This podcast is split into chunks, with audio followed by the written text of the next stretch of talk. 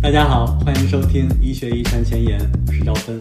今天非常开心，请到了来自中国医学科学院肿瘤医院国家癌症中心乳腺外科的刘佳琪博士。佳琪是乳腺外科的副主任医师、硕士生导师，北京市科技新星。他在以乳腺癌为特色的各种肿瘤的从基础研究到临床转化上，都有着斐然的建树，也是我自己在科研道路上重要的榜样。欢迎佳琪。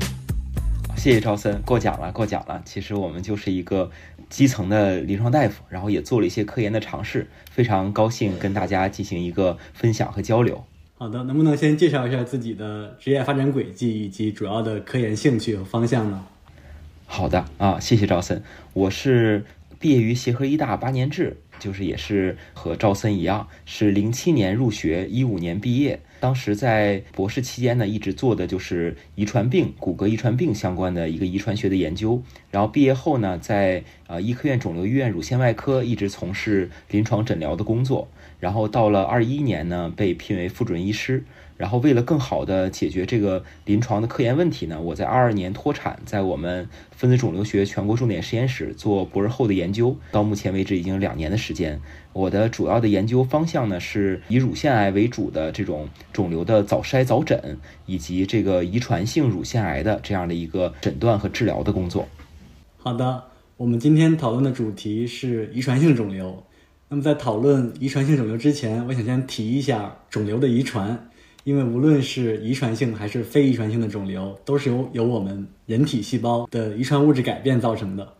我们知道，我们全身的细胞在增殖过程中，每时每刻都在产生突变。那么，能否给大家概括一下我们的体细胞从产生突变到形成肿瘤，甚至恶性肿瘤，是大概是一个什么样的过程？好的，这个其实是一个相对来讲比较复杂的一个概念，就是因为肿瘤呢，它不是一个先天的疾病，而是一个后天逐渐发生的这样一个过程，所以它需要一个时间和这个发病机制的这样一个积累。我们说这个，国外有一本书写的就是肿瘤是遗传病，其实它意思呢是基因病，它是由基因造成的，有多个方面的累积。首先呢，包括这种胚系的突变，就是我们出生就带的突变，包括了比较强的致病基因，包括 BRCA1 呀、TP53 呀这些比较强的这种致病的基因，它们可能会导致这种肿瘤的高风险。还有一些呢是由多基因遗传的，比如像我们这种多核苷单核苷酸多态性，或者由这种散在的这种。多个基因的突变累积造成的这样一个整体风险提高，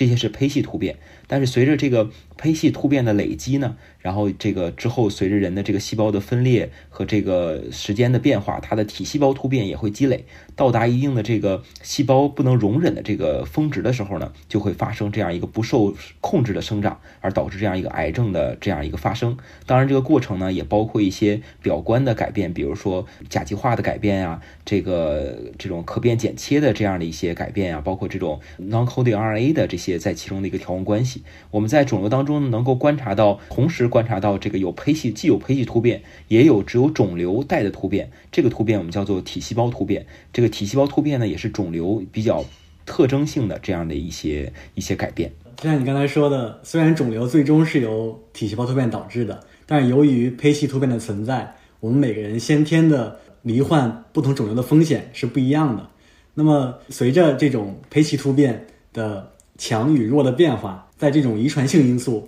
导致肿瘤风险显著的升高，甚至形成这种家族聚集的情况，就是我们常说的遗传性肿瘤。其中最极端的情况呢，大概就是肿瘤的发生在一个家族中形成孟德尔的显性遗传或者隐性遗传，这种就是遗传性肿瘤综合征。那么你在临床上相对来说比较常遇到的遗传性肿瘤综合征都有哪些？能能举几个例子吗？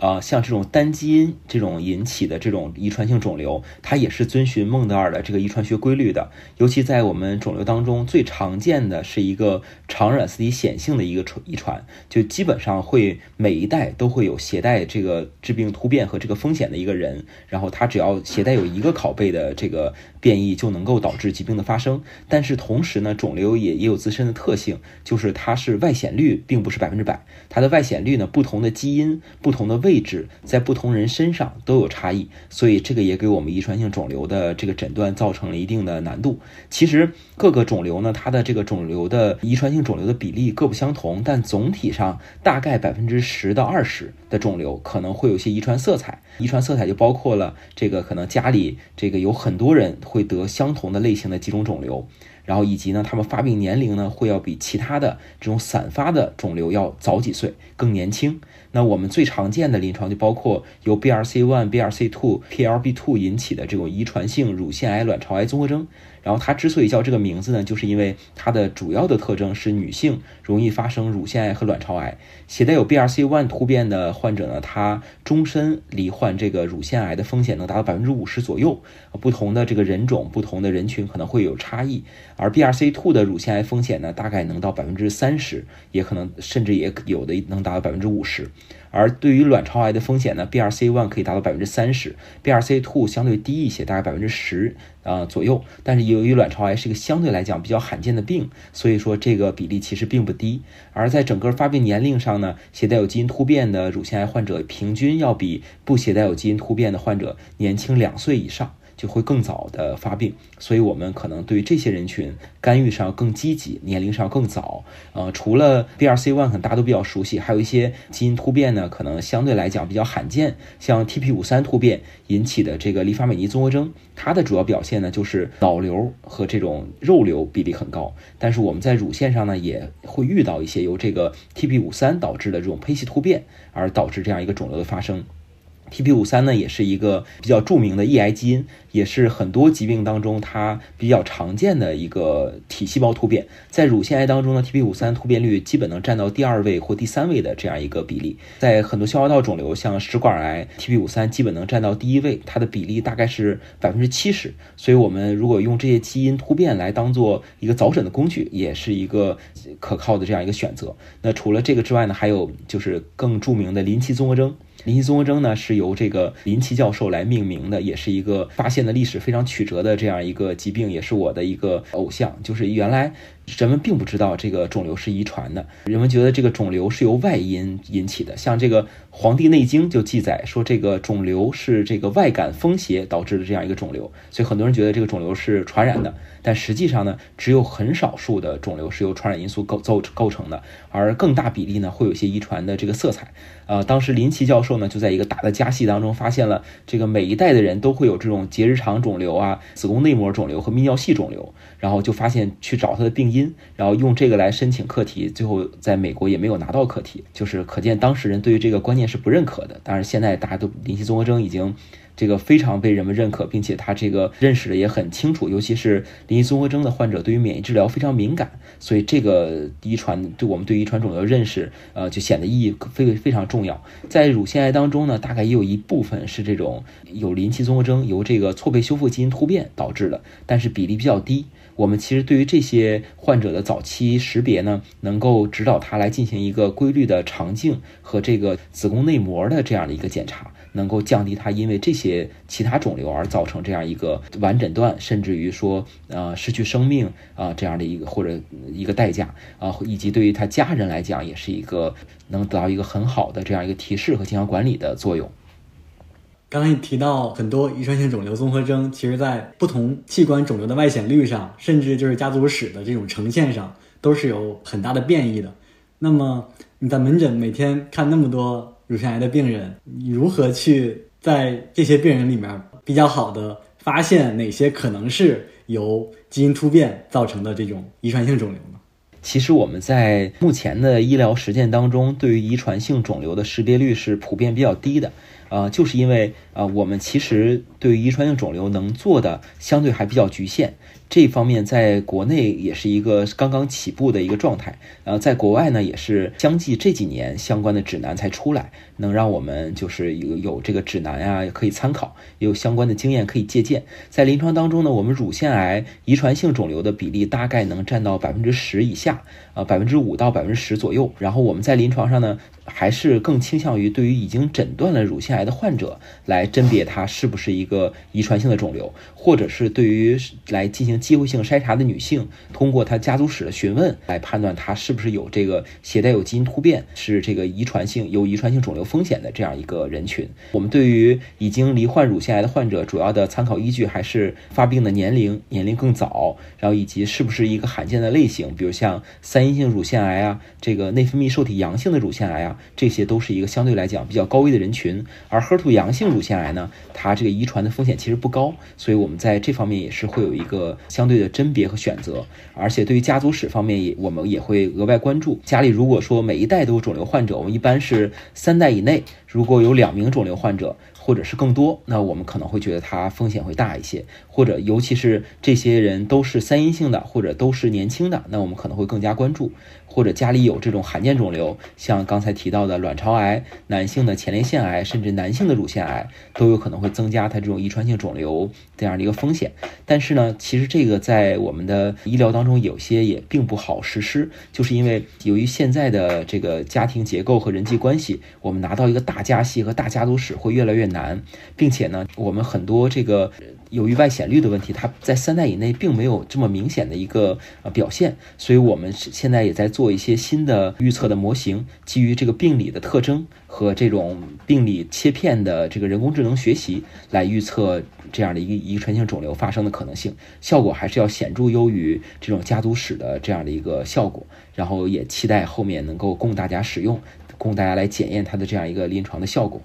那这个模型现在已经是公开的了吗？啊，我们是分了两步。第一步呢，是我们基于已有的这个临床信息，包括二十五个可以能够从病例当中抓取的这个参数，包括了这个发病年龄、家族史、个人史，然后肿瘤的大小，有没有淋巴结转移、单灶、多灶、单侧、双侧，以及一些病那个病理免疫组化的特征，然后来进行了一个建模。这个效果还是要比我们当前 C C N 的指南和这个国外常用的这个 BRCA Pro 这个这些模型还是要好的啊。但是呢，它的这个准确。性只有百分之八十。我们和这个在新加坡和马来西亚一项研究的结果是一致的，就是基于这些特征，可能它的这个峰值 AUC 就是百分之八十。我们当时是在二二年的二月份背靠背把这个文章进行了发表。现在呢，我们在开发下一代的模型，基于人工智能来识别它的病理图像。因为我们基于之前的研究发现，对这个模型主要的贡献来自病理，所以我们就想把病理的这个特征最大化，充分利用。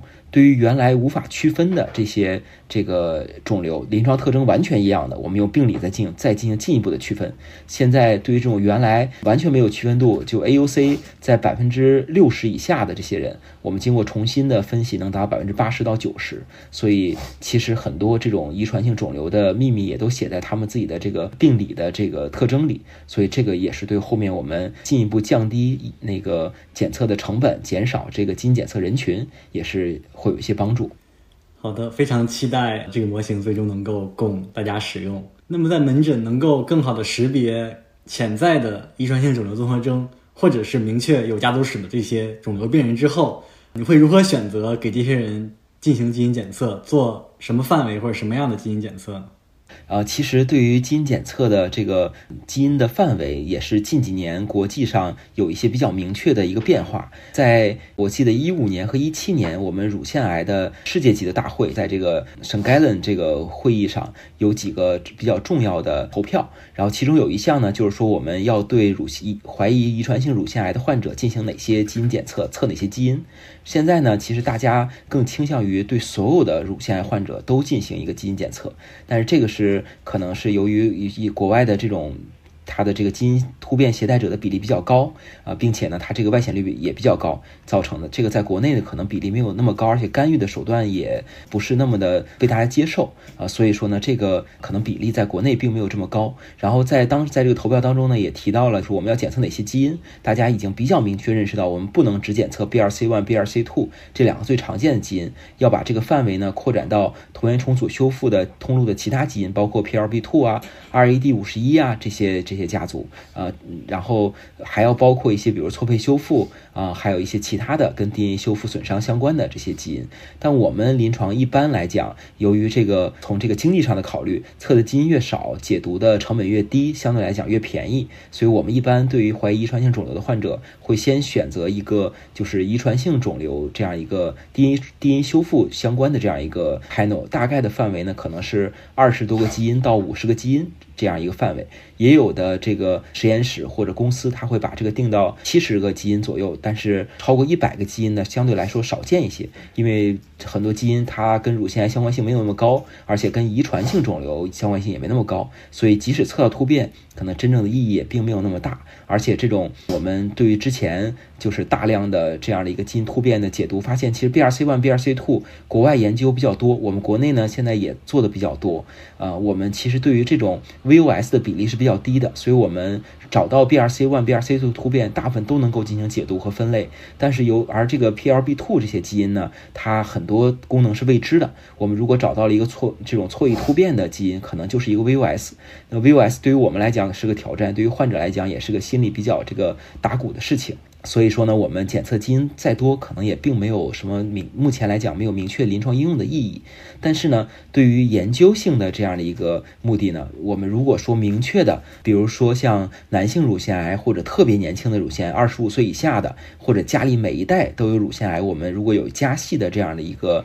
样本的话，我们还是更倾向于来做，就是更。全面的检查，包括全外心组测序和这个全基因组测序。呃，同时呢，我们会考虑配合上对于外周血 PBMC 或者是这个病变组织的这样一个转录组的测序，来来辅证我们这些发现的新基因的功能。但是呢，这个仅限于研究的这个水平，啊，很多的这个结果是不能够拿到一个临床的诊断的。我们也会跟患者进行一个充分沟通。如果是临床以临床为目的的，那我们现在正常在医院里也是一个收费的项目，然后也是指常规的一个检测。而对于这种科研性质呢，我们都是由科研经费来进行免费开展的这样的一个项目。刚才提到检测过程中会发现很多意义未明的这种变异。现在其实，在国际上比较火的是通过大规模的实验去饱和的检测一些基因可能发生的所有突变，等于在提前在试管里就消灭掉这些 VOS。其中大家最关注的，或者说这些研究做的最多的就是这些肿瘤的易感基因。那么你在临床解读的过程中会参考这些大规模实验筛查的数据作为你的证据吗？会的，会的。这些结果其实对于我们临床的判断还是很有帮助的，但是我们不会把它当做一个一锤定音的这样的一个结论。这个我们经常跟患者进行遗传咨询和这个遗传突变解读的时候，都会说，遗传的解读更多是像是在像侦探破案，或者像是这个律师在法庭上进行这个证据堆叠。我们来看，我们能拿到哪些证明他有罪的证据，和哪些就是证明。这个没有他无罪的这样一个证据，然后通过证据的比较，最终找到是否有铁证存在，证明他一定是治病的。啊，像这种实验室的证据，或者是这种生信预测的证据，对于我们判断他是否治病都是很有用的。但是其实我们更需要拿到的是他一个明确的啊，比如说有这种治病的共分离呀。或者是跟他这个更相关的这种这种证据，所以我们这些内容都会参考，但是可能还是要根据每个人的情情况来综合的制定这样一个诊断和后面干预的这样一个方案。即使这个患者有这个明确的致病突变，我们有些时候呢，在整个的遗传的干预上也不会过于激进，可能只能把这个当做后面的一个生活或者是筛查的一个指导。然后这样的话，我们觉得可能从这个。不恰当的举例，就像算命一样。我们为什么要算命呢？这个有些时候就是希望能够趋吉避凶，就是能够知道大概会发生什么事情，然后基于这个概率，我来做一个更适合我的这样一个选择。那其实我们基因检测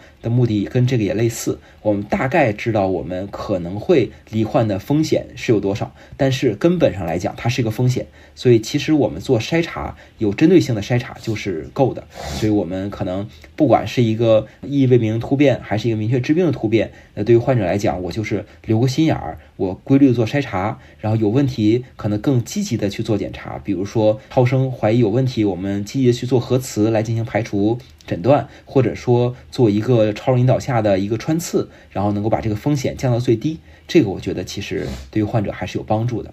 刚才提到遗传咨询，那么其实我自己一直遇到的一个挑战就是就是针对对于明确阳性的突变的患者的遗传咨询，因为明确阳性的遗传性肿瘤突变对于一个家族来说，其实就像这个家族被诅咒了一样，因为它可以传到这个家系中的任何一个成员。在对这种阳性的遗传性肿瘤家系进行遗传咨询的时候，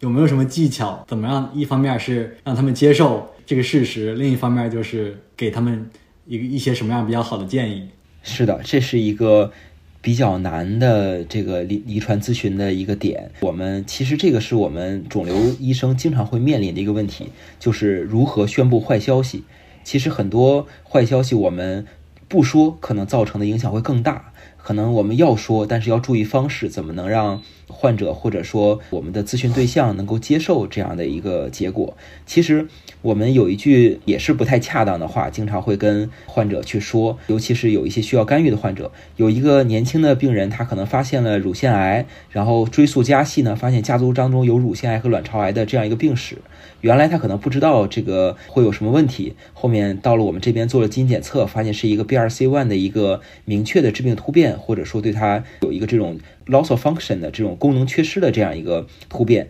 啊，那我们就会跟患者说，可能我们乳腺癌是非常不幸的，就是因为它是有一个比较高的肿瘤风险。但是呢，乳腺癌的治愈率比较高，即使有这个基因突变的乳腺癌，它也有比较高的治愈率。全国的近就是近十年的数据，我们统计的一期乳腺癌的五年生存率能达到百分之九十五以上。二期呢，基本上能达到百分之八十五左右；三期呢，大概百分之七十，就整体的这个比例跟过去比还是有非常明显的提升的。但是卵巢癌目前来讲还是一个非常难治的这样一个肿瘤，所以我们如果说通过这次乳腺癌发现了致病突变，我们结合家族史，会建议患者来进行一个更积极的对侧乳腺的监测以及卵巢的监测和干预。那其实对于这个患者来讲，是一个可能是一个进一步能够降低创伤。甚至于对某些人是一个救命的这样一个方式。在二零零二年的时候，新格兰就有一篇文章对比了 BRCA1 和 BRCA2 的患者切除和不切除卵巢的这样一个对比，发现对于生存率是有一个非常明显提升的。所以，我们有些消息虽然不好，但是呢，对于患者后面来制定决策是有帮助的。所以我们跟患者来。一点一点把这个解释开，然后有些事情呢无法改变，这个有些事情呢我们可以通过这个积极的干预或者进一步的通过知识水平的提高，能够改善这样的一个这个方法。这个有点像这个易经的这样的一个理念，就是过去无法改变，然后未来还可以通过努力来实现，就是我们这个基于过去来做一个更好的选择。啊，这个是基于这个个体，而对于这个我们整个的家系和整个社会而言呢，我们现在这种单基因的这种肿瘤也被列为了这样一个出生缺陷和这样可以干预的这样一个手段。所以在很多的这个这种辅助生殖的中心，像我知道的这个北京的呀和这个山东的呀，很多这个还有南方的很多地方，可以把 BRCA1。当做一个干预的，就可以当做这种三代生殖选择的这样的一个指标，所以我们可能是有机会将来阻断这样一个比较强的致病基因的这样一个遗传。但是呢，这个还是要结合家族史，就像我们选择这个要不要进行乳乳腺的干预和要不要进行卵巢的干预也也是这样。我们结合家族史，很我相信有大量的 BRCA1 的携带者，他在家系当中是不发病的，可能是由这个家系当中其他多基因的这样一个校正来实现的。但是很多家系它可能外显率很高，那对于这些情对这些家系呢，可能要选择一个更积极的这样一个方法来减少这样一个灾难性的一个延续。那在治疗方面，这种遗传性的肿瘤综合征和非遗传性的肿瘤，在治疗的决策上或者说原则上会有区别吗？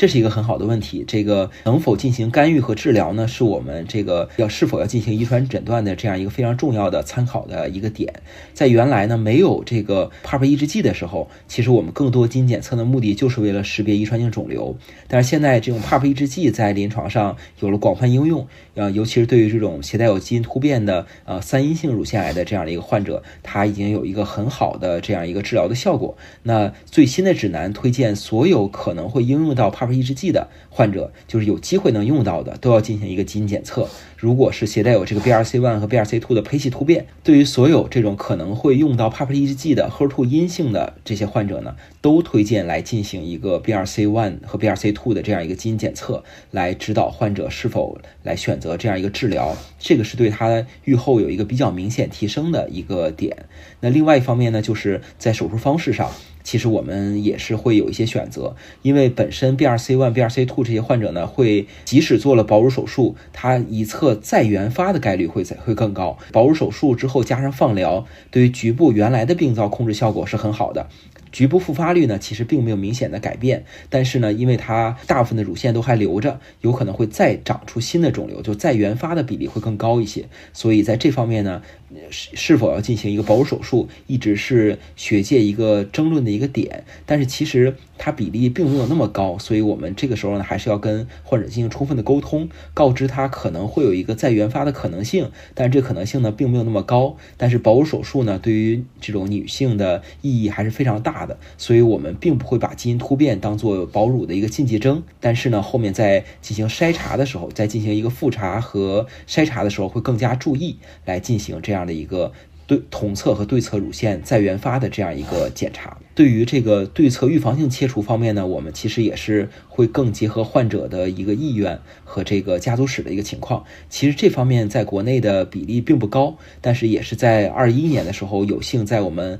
抗癌协会遗传性肿瘤分会的这样的一个领导下呢，国内也有了相关的指南，也有乳腺癌遗传性乳腺癌的这样一个诊疗指南。对于这种预防性的双乳切除以及一侧乳腺癌对侧预防性切除、保乳手术，来都进行了这样的一个。就是指导和这个标准，所以这个对于我们在临床上进行一个就是诊诊疗都有很好的指导意义。好的，刚才提到已知的药物 PARP 抑制剂对于 BRCA 突变的患者已经体现出来了有效性。那么我们知道有很多的肿瘤的药物还正在开发当中，在不同期的临床实验。我们现在在临床实验的时候，会充分的考虑到我们的受试者的基因突变的情况吗？据我所知呢，目前大部分的药物实验都还是和体细胞突变相关。考虑胚系突变呢，其实并不多，因为胚系突变它实际上在人的全身都有一个表达，在肿瘤当中可能没有太强的特异性，所以很大家还是。目前比较普遍关注，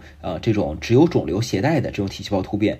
呃，像肺癌这些肿瘤，它可能更多跟 EGFR 啊、这个 ALK 突变呀、RAS 突变相关。像乳腺癌当中，其实针对突变的药物其实并没有那么多啊。但是现在我们随着对这个乳腺癌的基因突变的认识，我们也知道很多的突变会跟这个耐药相关。目前就是比较新的一些进展，就像 ESR1 的突变，呃，目前已经成为指导我们进行内分泌治疗的这样一个选择，因为很多就。就是内分泌耐药的病人，其实有一个 ESR1 突变的啊，但是由于就这种胚系突变啊，来指导这样一个药物选择的，除了 PARP 抑制剂之外，在其他的药物当中，其实应用的并不多。但是在结直肠肿瘤当中，其实我们能看到很多的趋势，像携带有错配修复基因突变、林奇综合征这样的患者呢，对于免疫治疗会更敏感一些。像去年发在《新兰》上的一篇文章，就通过一个口服的。免疫治疗的药物能够达到一个晚期的结肠肿瘤的一个治愈的效果，虽然只有几例，但是呢，这个结果会非常让人兴奋。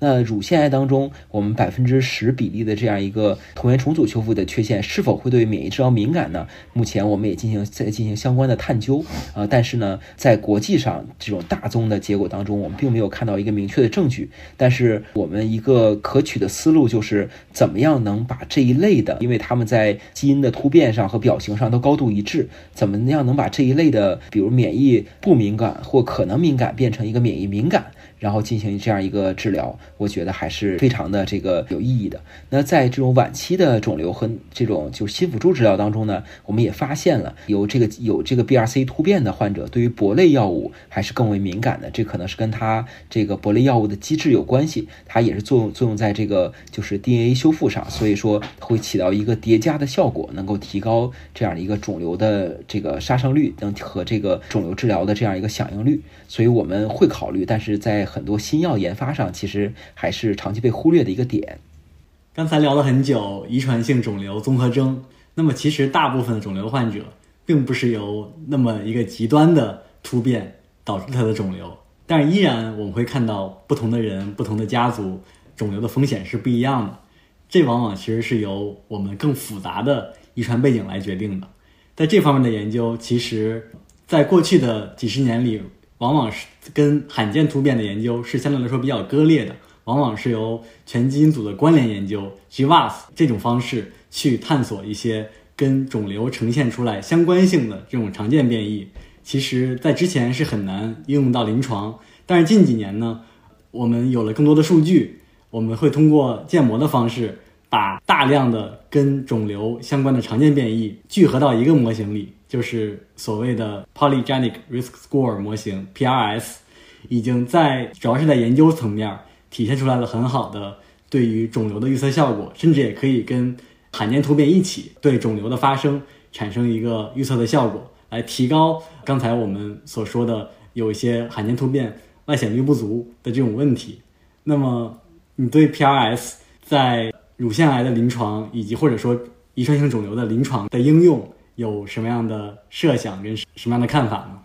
啊，谢谢赵森提了一个非常好的问题，也是一个将来研究的一个方向。我们其实诊断出基因突变只是第一步，只是最开始的一步，知道了可能最主效的这样一个它的一个驱动的问题。但是呢，它究竟能占多少比例，目前是未知的。而就像冰山的一角一样，我们虽然能够看到冰山，但埋在下面的太多了，我们还很难摸清它的这样一个全貌。像 PRS 呢和这种全基因组的分析，确实能够帮我们解决很多未知的问题。当然，我们也知道。它一定不是全部，包括表观的这种修饰啊，包括整个人后天环境的影响，一定在其中起作用。但是我们掌握信息越多，一定对我们来评价患者的这样一个就是发病风险，以及对策再发的风险和其他多个器官的风险是有意义的。那我想这个一定要经过大量的数据积累，就是方向是对的，但是我们可能要有足够的数据才能够。去伪存真，找到其中真实的一个关联。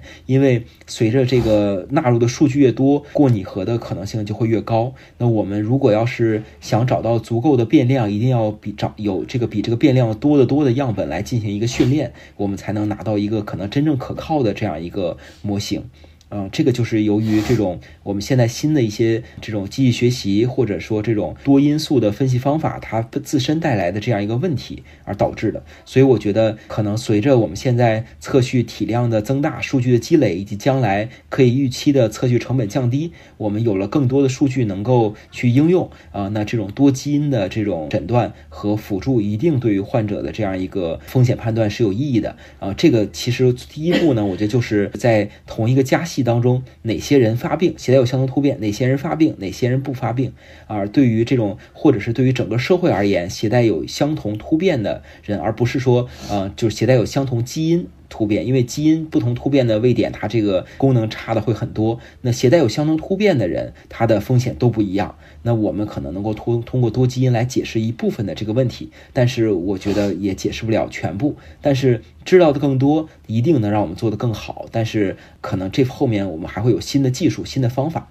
来进行一个就是更好的一个判断。同时呢，我觉得除了我们基于这种就是多因多基因的这样一个分析之外呢，我们可以更多从表型入手。就是因为我们知道这个基因型表型的关联是这个我们遗传学的一个比较。基本的这样一个理念，那我们诊断遗传突变或做 PRS 做的其实是最根本的基因型的这样一个工作，就是我们从一个出生就有的亘古不变的这样的一个特征，想推测它之后所有的轨迹。我们也知道这个其实比较难，那我们就从它当前的一个表型，比如说它这个外周血的一个基因的表达情况，或者说这个某一个器官的表达情况，甚至于有一些比如面部识别呀、图像识别呀、影像啊、病理啊这些特征，我们通过表型入手。呃，在两个方面给它来对齐，然后来看进一步拿到信息，我觉得这个也是一个可取的一个手段，而且这个可能成本也并不会太高，所以我觉得两个方面努力，最终会拿到一个去趋近于它这个内核基因型表现中间的实际关联是什么。好的，那么最后我想问一个比较沉重的问题：对于乳腺癌来说，最重要的基因 BRCA1 和 BRCA2 是分别在1994年跟跟1995年发现的。那时候我还没有出生，那时候甚至也还没有二代测序和多组学这些比较新的技术。但是现在我们已经有了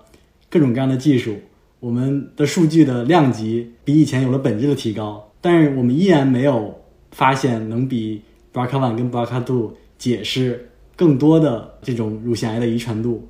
那么，在你看来，我们到底还有没有机会在十年跟二十年之内去把乳腺癌的这种遗传度再提高，比如说百分之五十，或者说把把现在空缺的遗传度解释掉百分之五十？如果有机会的话，我们应该朝着呃什么样的方向去努力？其实。这个问题我之前也是遇到过，因为在作为一个年轻医生的科研方向选择上，呃，我们会更多考虑到他的这样一个将来科学科学发展的前景以及他他的天花板在哪里。在几年之前，在 Annals Oncology 发了一篇文章，发了一个主编的这样一个评论，是说这个。BRCA 这一条路在乳腺上基本已经走完了，我们很难发现新基因。当时我看到这篇文章，我也非常的心情沉重，觉得这个会不会我们科研上就没啥能做的了？但其实我觉得，